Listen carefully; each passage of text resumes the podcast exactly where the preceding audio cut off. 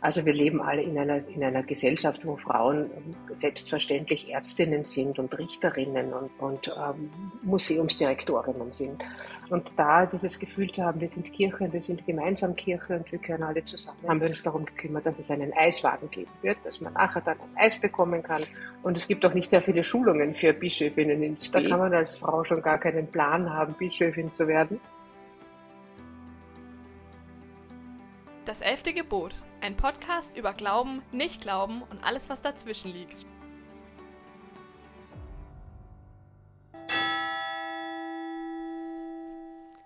Hallo und herzlich willkommen zu einer neuen Folge von Das elfte Gebot. Ich bin Linus und spreche heute mit Maria Kubin. Ich bin altkatholische Bischöfin der österreichischen altkatholischen Kirche. Grüß Gott. Liebe Frau Kubin, schön, dass Sie da sind. In Vorbereitung auf dieses Gespräch habe ich Ihren Namen und Ihren Beruf in die Suchmaschine meines Vertrauens eingegeben und die drei spannendsten, interessantesten Schlagzeilen rausgesucht.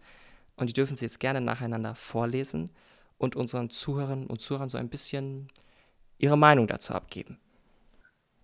Ähm, das erste ist ein ähm, Zitat von Religion ORF.at und das lautet, nach einer turbulenten Wahl hat die altkatholische Kirche in Österreich zum ersten Mal in ihrer Geschichte eine Bischöfin.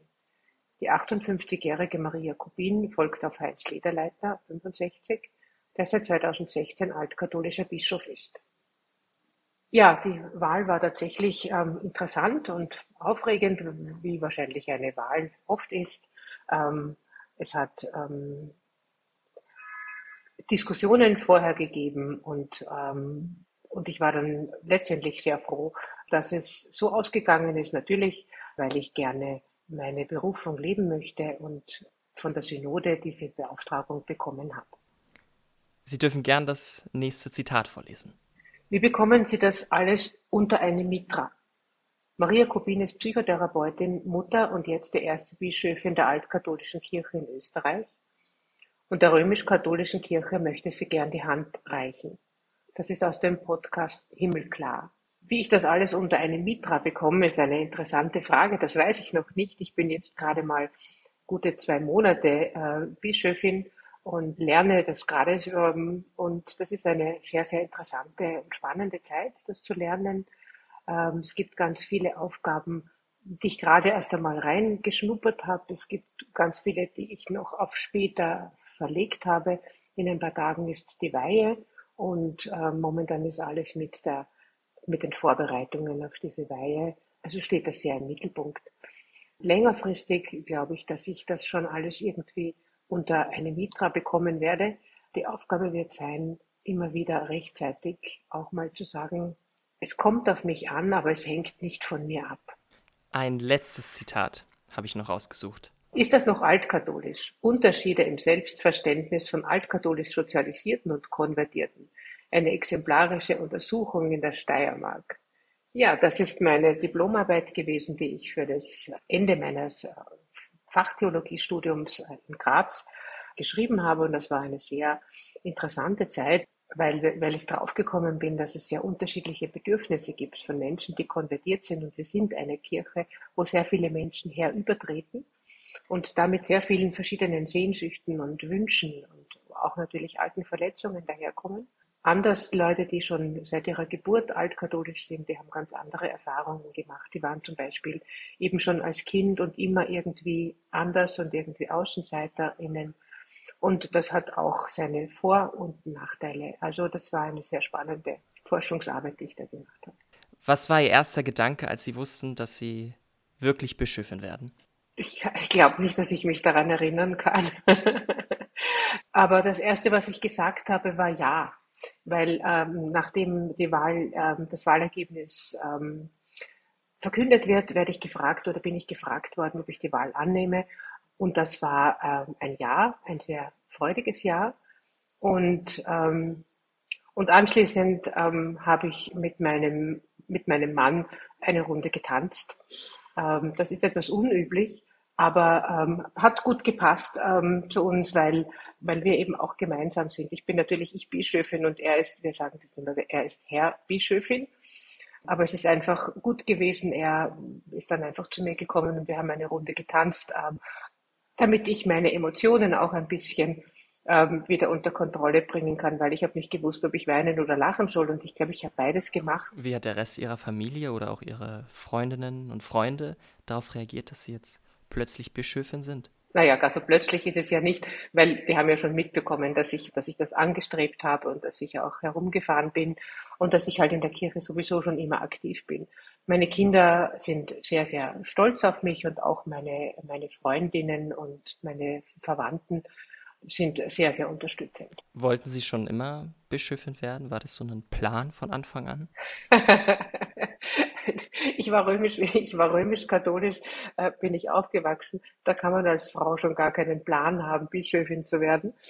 Wollte ich schon lange Bischöfin sein? Das weiß ich nicht. Ich, ich habe die Kirche kennengelernt 2006 und bin dann 2008 übergetreten und bin eigentlich übergetreten, weil ich, weil ich die Kirche so eine interessante Kirche finde, mit den richtigen Werten, mit den richtigen Menschen und mit den richtigen, mit dem richtigen Zugang aufs Leben.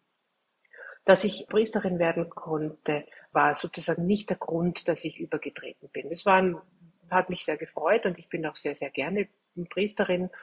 Dass ich dann zum Bischofsamt kandidiert habe, ähm, hängt damit zusammen, dass ich sehr viel in den Gemeinden herumgekommen bin in den letzten Jahren und sehr viele Kontakte geknüpft habe und da eben auch immer wieder mir gedacht habe, das ist eigentlich auch das, was ich für mein Bischöfinamt machen will, nämlich diese, diese Vernetzungen auch zu vertiefen und Menschen zusammenzubringen. Wie sieht jetzt gerade zurzeit Ihr Alltag als Bischöfin aus? Ich lebe zum Teil in der Steiermark und zum Teil in Wien. In Wien ist auch das Büro, wo ich dann auch arbeite, ähm, die Hälfte der Zeit bin ich aber auch in der Steiermark, kann ja von dort aus auch ähm, viel machen im Homeoffice.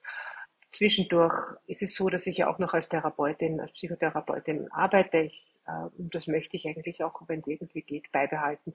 Ich nehme jetzt natürlich keine neuen Patienten oder Klientinnen mehr auf, aber ich kann ja auch nicht und will auch gar nicht einfach aufhören zu arbeiten.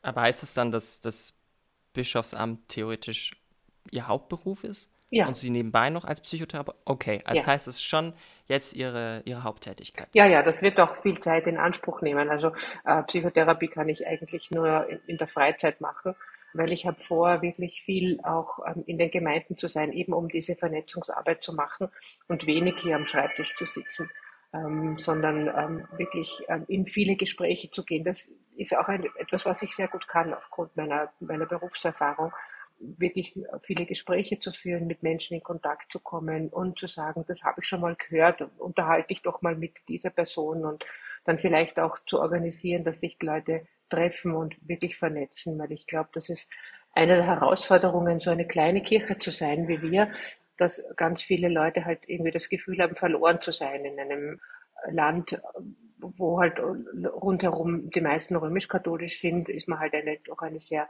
verschwindende Minderheit. Und, und da dieses Gefühl zu haben, wir sind Kirche, wir sind gemeinsam Kirche und wir gehören alle zusammen, das ist eigentlich das, was ich mir vorgenommen habe. Das heißt, ich werde viel unterwegs sein und, und dann werde ich auch nur noch in meiner Freizeit vielleicht Therapie machen können.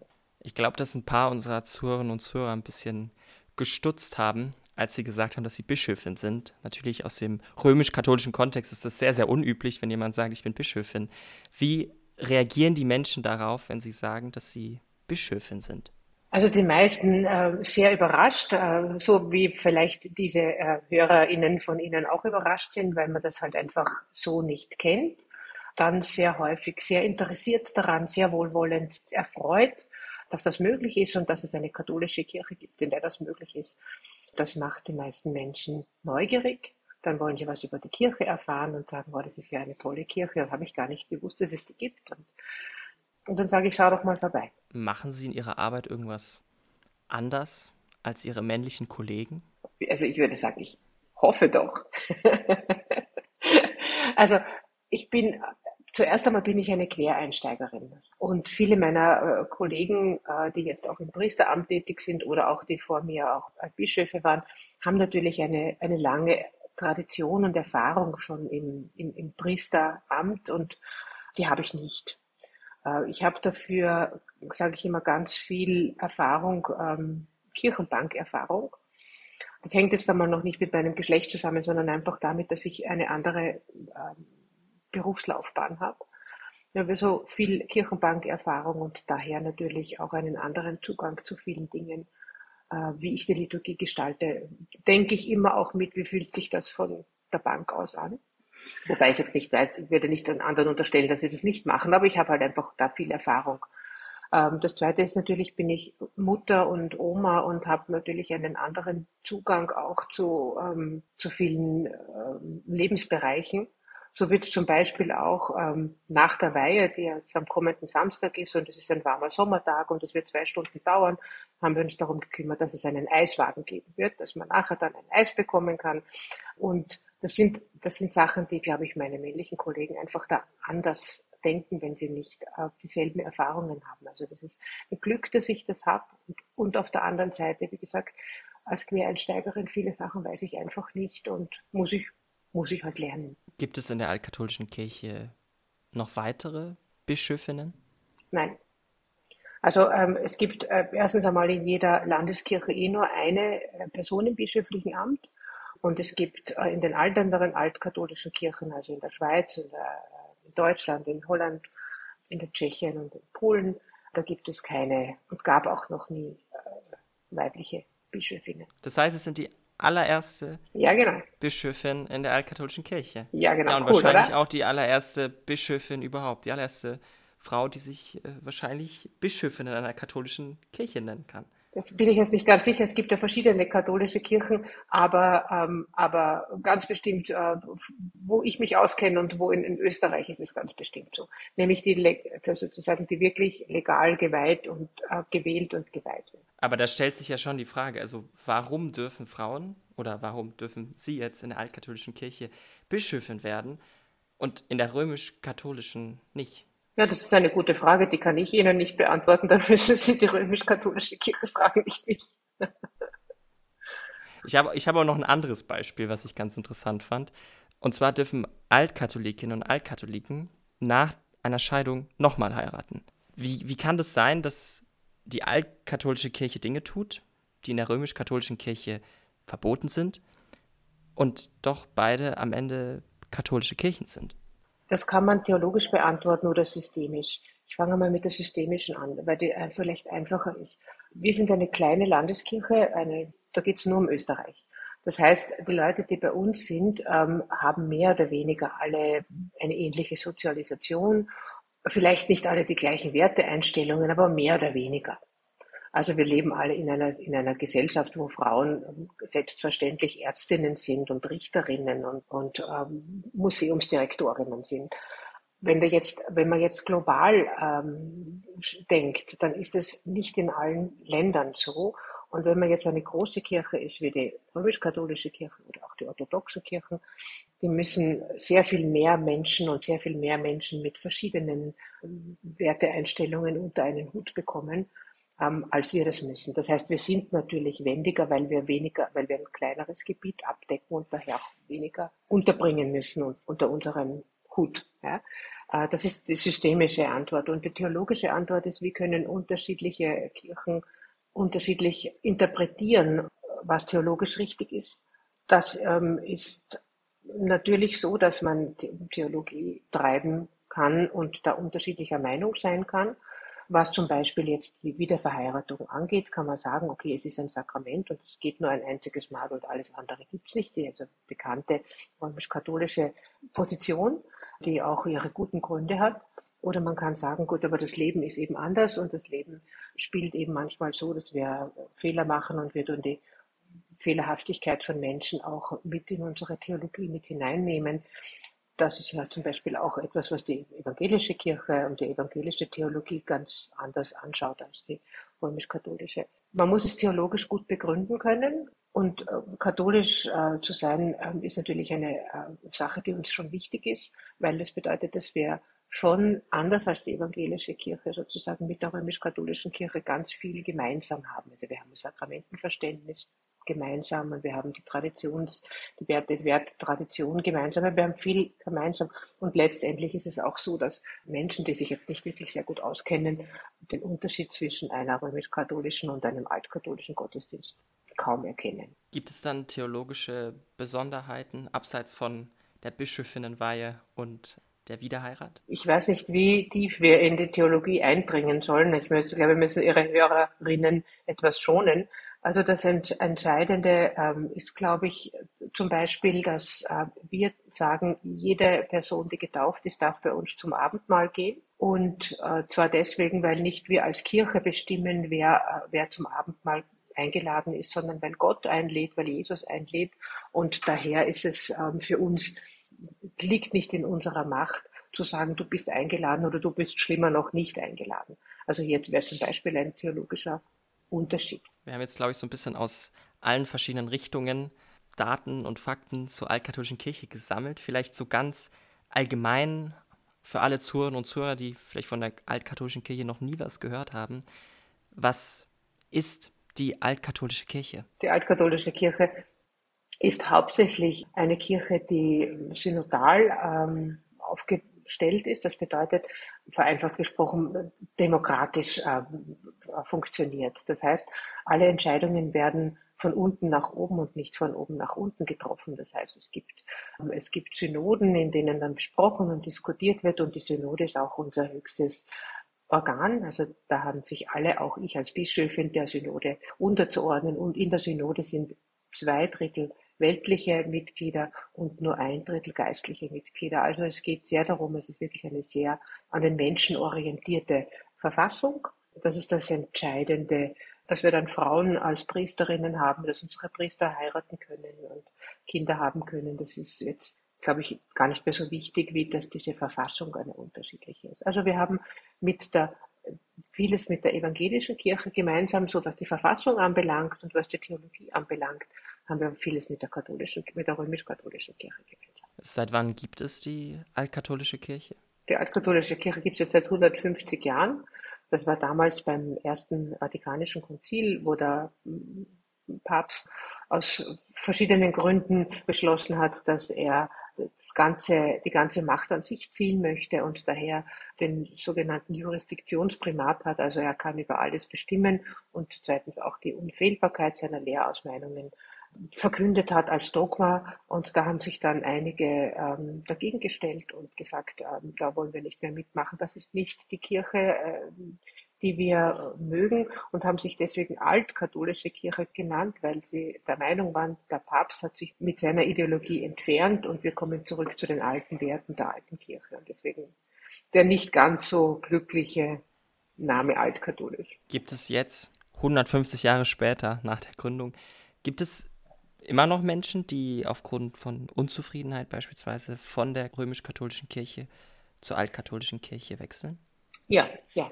Also das ist eigentlich, würde ich sagen, sind das die, die meisten Mitglieder sind welche, die übergetreten sind. Das sind eine Übertrittskirche. Das bedeutet Menschen, die sich von der römisch-katholischen Kirche, bei uns in Österreich jedenfalls, ja, bei uns ist einfach die römisch-katholische Kirche die die größte ähm, Kirche und die meisten Menschen sind römisch-katholisch. Und wenn sie sich jetzt innerlich distanziert fühlen oder mit dem nichts mehr zu tun haben wollen, aber schon für ihren Glauben ein Zuhause haben wollen, dann gehen sie auf die Suche. Und wenn wir Glück haben und wenn die Glück haben, finden sie uns. es ist nicht so ganz einfach, uns zu finden.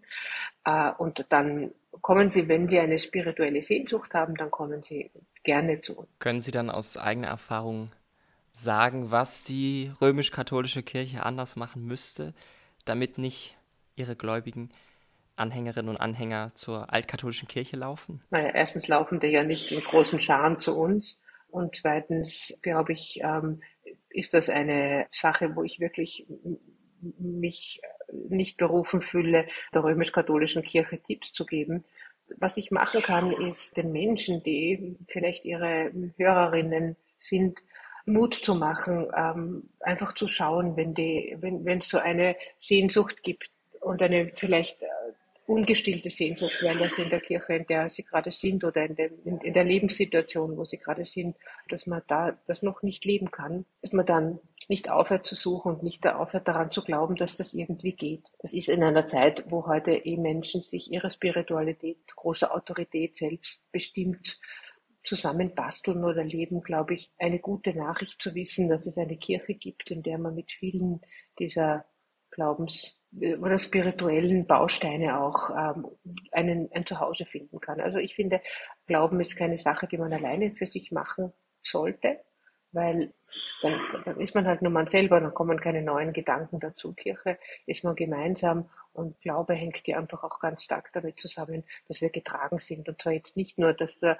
dass Gott gelegentlich von oben mit seinem Finger eingreift und sagt, so jetzt ähm, gehst du da ein Stück rüber, sondern dass es einfach ein Miteinander ist und ein freundliches, liebenswertes Miteinander durchaus die Arbeit ist, ähm, die Arbeit Gottes ist auch. Also dass wir da durchaus mit tun können. Wir haben auch schon in einem der Zitate am Anfang gehört, Sie wollen der katholischen Kirche die Hand reichen. Was, was heißt das für Sie? Was heißt es für Sie, der katholischen Kirche oder der römisch-katholischen Kirche die Hand zu reichen? Wir sind von Anfang an eine Kirche gewesen, also die altkatholische Kirche ist von Anfang an eine gewesen, für die Ökumene sehr wichtig ist.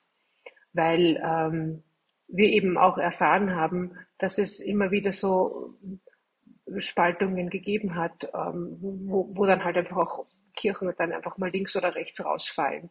Und dass das für niemanden gut ist, weder sozusagen für die, die in der, im Zentrum bleiben oder die, die in der großen Gruppe bleiben, noch für die, die dann rausgefallen sind. Und da gab es ja sehr große Kirchenspaltungen und eben auch kleinere. Und unsere Aufgabe oder unsere Sehnsucht war immer, für die Ökumene da zu sein und natürlich ähm, gemeinsam immer wieder zu schauen, wir müssen nicht das Gleiche tun, wir müssen nicht äh, immer die gleichen äh, Riten haben und wir müssen nicht einmal das gleiche Verständnis haben. Wir sollten, glaube ich, nur sagen, okay, das, wir können trotzdem miteinander beten und feiern. Gibt es dann auch in der altkatholischen Kirche Diskussionen um Reformen oder ähnliches?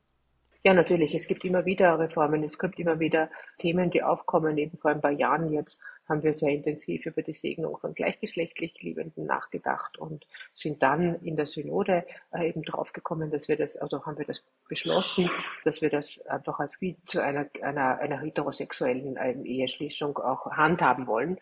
Und ähm, das heißt, immer wieder, wenn Themen aufkommen, werden sie diskutiert. Ähm, aktuelle Themen, Friedensthematik, Klimathematik, Umweltschutz, Kinderschutz, was auch immer. Das sind immer wieder Themen, die wir besprechen. Auch natürlich müssen wir das System immer wieder neu anschauen. Ist das, ist das gut so, wie wir es haben? Braucht man da was, braucht man da was anderes? Und wir feilen natürlich auch immer wieder an der Verfassung ein Stück weit ein bisschen. Sie haben am Anfang auch schon erwähnt, Sie waren selber in der römisch-katholischen Kirche, bevor sie in die altkatholische Kirche konvertiert sind. Warum sind sie konvertiert?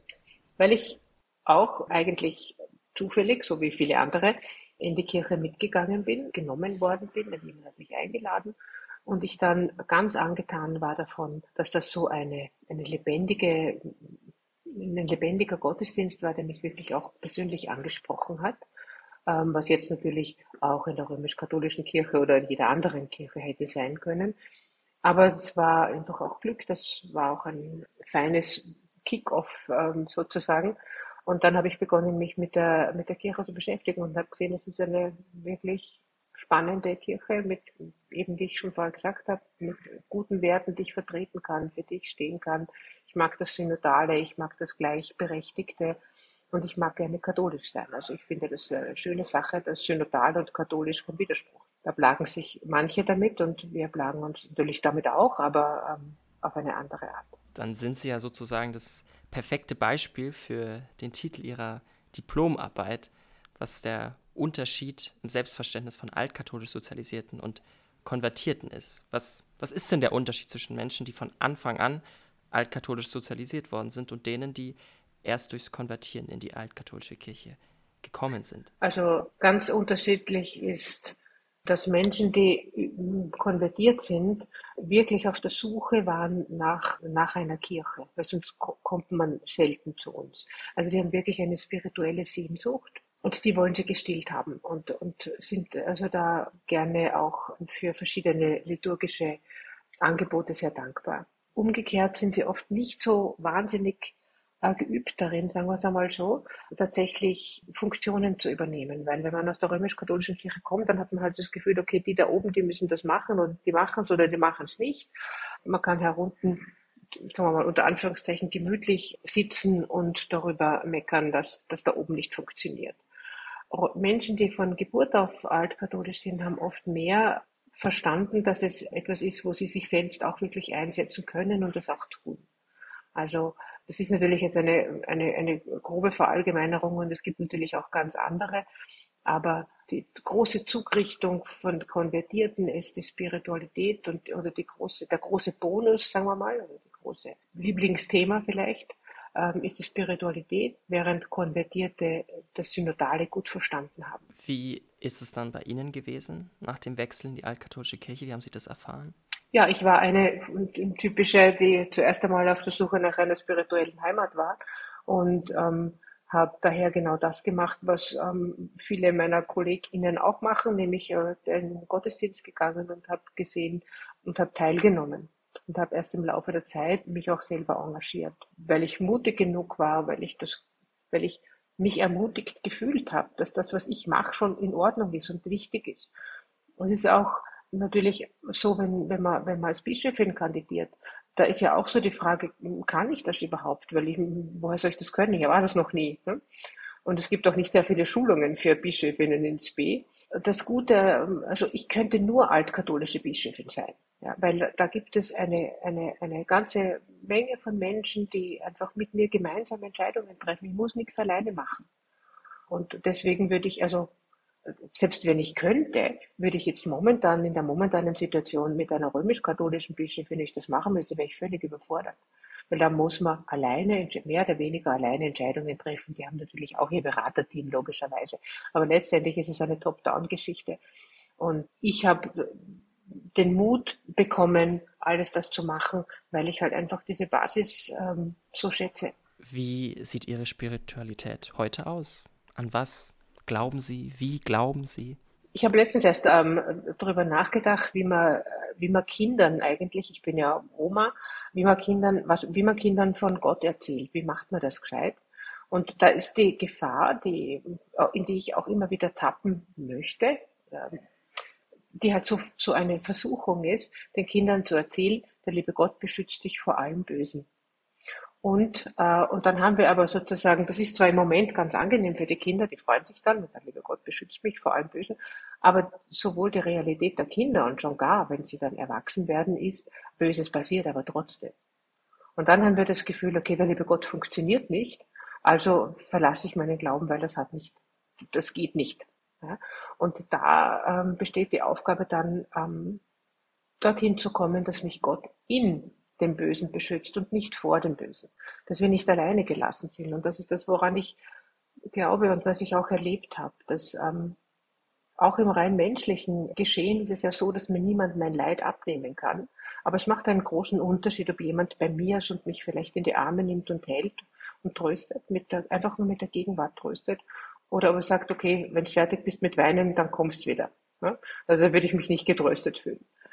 Und das finde ich ist genau, äh, wie auch Gott, wie ich auch Gott verstehe. Dass mein spiritueller Zugang ist zu sagen, Gott ist da in meinen schweren Stunden, natürlich auch in den schönen, aber auch in den schweren. Da bin ich nicht alleine. Und das ist das, was ich auch gerne irgendwie vermitteln möchte. Ich weiß nur noch nicht genau wie. Dann würde ich sagen, viel Glück auf jeden Fall damit. Und liebe Frau Kubin, Sie dürfen zum Ende des Gesprächs als allererste Bischöfin in unserem Podcast ein sogenanntes elftes Gebot formulieren. Das heißt, ein Impuls, ein Zitat, ein Gedanken, was auch immer Sie an unsere Zuhörerinnen und Zuhörer weitergeben möchten.